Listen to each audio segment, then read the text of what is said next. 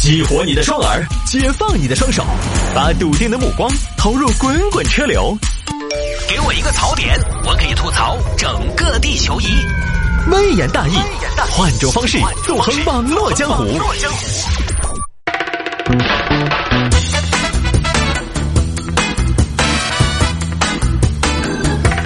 来，欢迎各位继续回到今天的微言大义啊！这个现在微言大义呢，在第二天早间的七点到八点不进行重播了，我就可以在节目里边跟大家说现行的变化了。因为以前我不太在节目里边说呢，是因为微言大义一旦涉及到重播，我有的时候习惯的语言表达是从明天、从后天，比如说哈，举个例子，从明天、从后天开始现行。我这个表达习惯了吧？他第二天听重播的时候，很很多朋友呢，他不知道这个。来龙去脉，他就把这个时间把控错了，所以以前我在节目里边呢，干脆就不说。但是现在呢，因为第二天早间不再重播，我就可以说了。那么，呃，实际上呢，这个限行时间哈，在这周周一，也就是昨天的时候呢，我们才刚刚调整为早上七点半到晚上八点。但实际上呢，这个成都啊，在冬季嘛，这两天大家也感受得到。今天还出了一小会儿太阳，但是在没有太阳的时候呢，很明显它还是属于一个冬天的。穿着我早上出门穿着厚羽绒服，反正不算太热，不算太热，所以它还是一个冬天，静稳的天气呢相对比较多一点，所以呢污染很快又来了。那么从二月十五号，也就是大家听直播的明天开始呢，成都又再一次的启动重污染天气黄色预警了。那么也就是说呢，限行在恢复七点半到八点之后的两天，两天之内马上又调整了，调整为从二月十五号开始调整为早上六点到晚上十点来限行。不说了啊。最近有个新闻是这个啊，女孩上班极端通勤，每天四小时坐十趟地铁上下班。这个说的是上海一个姑娘。最近我们节目里边涉及这方面的问题相对比较多，就是呃分享一下通勤吧，分享一下通勤，尤其分享一下极端通勤，让我们听众朋友们觉得自己还挺幸福的，因为成都极端通勤呢，相对来讲其实还是比较少的。这个上海这个小妹妹呢，她是之前她住的地方到公司单边一个小时，结果前不久呢公司搬了。菊花好消息，公司要搬了啊？是吗？搬到哪儿啊？最好就在我家附近。没有没有没有，搬到闵行去了。啊？那不是越搬越远吗？我之前单边就要一个小时啊！哎呀，我还得看看我住的地方怎么过去呀。你最好是赶紧做功课。这都不是做功课了，我这个得做个路书啊！我找谢总聊聊。进来，谢总啊，公司啥时候搬呢？我们下个月就搬。哦，搬了那搬到闵行啊？对，搬到闵行。那这也太远了，怎么呢？照您的意思是，那要不咱们公司就搬到你们家楼下？公司往哪儿搬？难道是以员工的意志为转移的吗？总不能公司将就你吧？但是我确实太远了，我以前单边一个小时，现在又搬出去二十多公里，我都觉得我跟公司是异地恋，那也是没办法的事儿啊！在上海这种大城市，有多少机会就有多少眼泪，要习惯，这样。你呢？确实情况也比较特殊。为了保证你的作息，我们可以把你的上班时间推后一个小时，你就上午十点到就行了。当然了，相应的下班时间可也得推后一个小时，晚上七点下班。你觉得怎么样？这已经是我的权限所能做出的最大的照顾和呵护了。好呀，好呀，谢谢谢公公啊，不是，谢谢谢总啊，我赶紧去做功课。小姑娘做了功课，直达是不太可能了，必须得转地铁。我看单边单边三号线转五号线，五号线转十八号线，十八号线转七号线，七号线转十号线，共计四十公里，步行三公里。我去，光是换乘就得三公里。妹妹每天很紧张。每天早上七点起床，起床起床起床，不能耽误了，不能耽误了。刷牙的同时上厕所，上厕所的同时洗脸，洗脸的同时穿衣服，穿衣服的同时吃早饭。啊，来不及了，来不及了！梳头、擦脸、收拾包包、穿鞋子，来不及了！冲啊，冲啊，冲啊！电梯，电梯，电梯，电梯，快点，快点，快点，来不及了！啊，怎么今天这个电梯层层都在停？啊，来了，来了，来了，来了！对不起，电梯已超载。我去，我去，来不及了，来不及了！走楼梯，走楼梯，走楼梯，来不及了，来不及了！不好意思，借过，借过，不好意思啊，借过，不好意思，打工人要迟到了，打工魂就要进入不了肉体了。刷卡，第一过安检。哎，那边有卖煮玉米的，算了，来不及了，来不及了，饿着肚子吧，还吃什么早饭呢？嚯，一顿操作，终于到了三号线，三号线，快点，快点，快点！美女，请你站到线外边啊！好好好啊！来了来了，终于来了！鱼贝贝，上着去不？这么多人，我冲！哎，不好意思，挤一下，挤一下，挤。前方到站迪士尼站，有换乘五号线的乘客，请在此进行换乘。要上车了，要上车了，来接过，接过。哎，不好意思，不好意思，冲冲冲冲冲！五号线，五号线，五号线，五号线，五号线，等一下，师傅，师傅。哎，又要等下一班。每天早上八点出门，十点才能到公司。早上如果说还有精力搞这么一整套，毕竟休息了一晚上嘛，晚上是最恼火的。七点下班，各种醉，回到家都已经九点多了。又结束了一天的工作，爱爱，晚上我给你准备了烛光晚餐，不吃了，你给我准备点烛光花圈就行了。爱爱，我们来耍游戏嘛？我洗澡去了，要得你先洗，你洗了我洗。你误会了，你可以不洗，我洗了是要睡觉。啥子意思？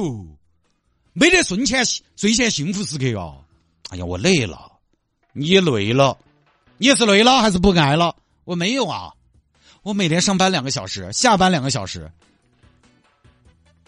对呀，你一天上班只上四个小时，你在说啥？你到底认不认识我？上班两个小时，下班两个小时，就是上班四个小时啊！这上班路不是上班，我上班还是上八九个小时。我确实是没什么精力了，你放过我行不行？我真的好累呀！好嘛好嘛好嘛，俺爱不哭不哭不哭，那不然这样，明年我们换个工作，换工作是啊，不要再折磨自己了。你看你一天上班下班路上就四个小时。人生有几个四个小时？人生有几个四个小时？对呀，人生有几个四个小时？你算一下，我算一算啊。如果按七十五岁算，人生一般有十六万四千二百五十个四小时啊。没有喊你回答，爱爱，换个工作省下了几个小时时间，不香吗？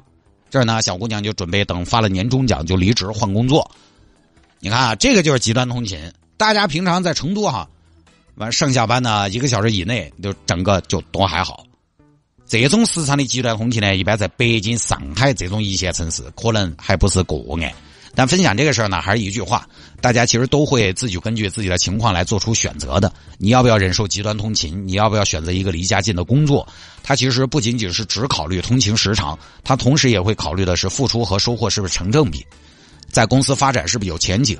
小姑娘决定辞去工作呢，肯定她还是综合考虑了通勤时长和待遇以及前景的。比如在上海一个月发八千一万，你肯定要考虑个通勤的问题；一个月发十万，你要考虑通勤不？我哪儿都通，啊！我爬也要爬到公司去。如果挣不到几个钱，还要极大程度的牺牲生活质量，我当然要考虑我的生活。钱挣的够多，我们总想的是什么呢？辛苦几年也不是不行，过几年再生活嘛。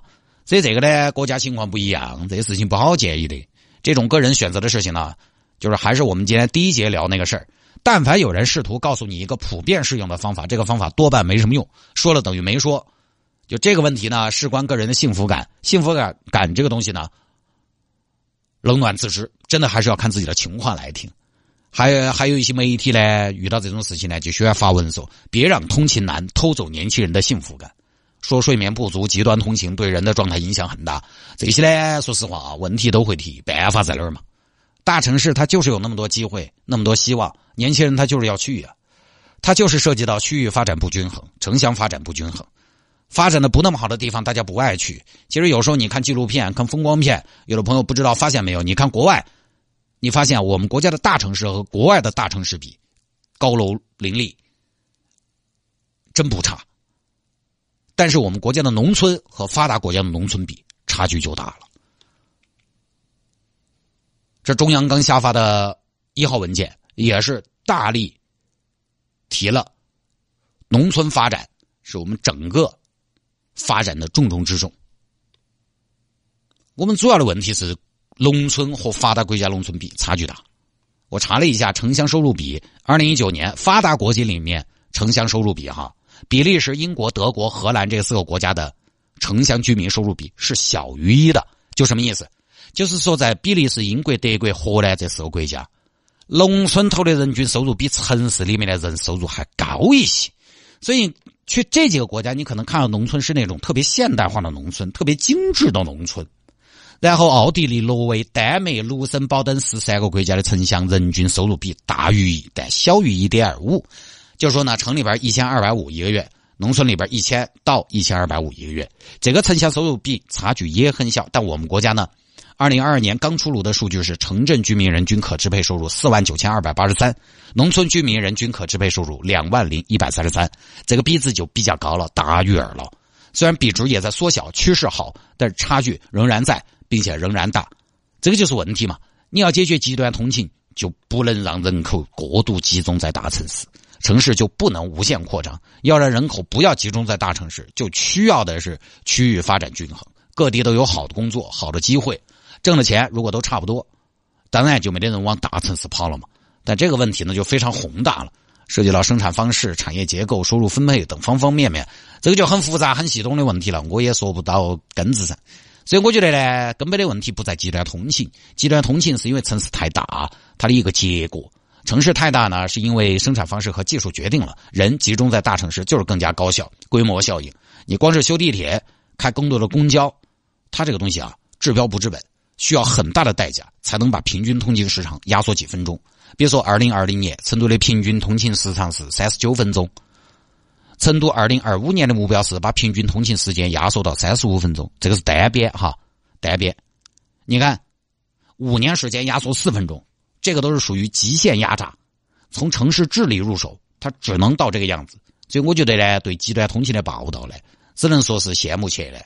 在大城市，很多朋友生活压力比较大，通勤时间太长，影响幸福感的情况下，出于一种关怀的角度来说。提醒个体来反思、来思考，就是我到底要过一种怎么样的生活？大城市的吸引力，短时间之内它还是存在的；区域不均衡、城乡不均衡，短时间内也还是客观存在的。规律就是如此。所以呢，每次看到这些极端通勤的报道，我们可以通过别人的经历，好生想一下，我们终其一生究竟要搞个啥子？问问自己呢，想过什么样的日生活？然后大家就在自己想要的生活的道路上勇敢追求就是了。我们总说以后会怎么样，但是有个问题，人活在当下的。所以这可能呢，就是这种新闻报道最大的意义了，其他就没得好大个用处。好吧，各位，今天节目就到这儿，各位，拜拜。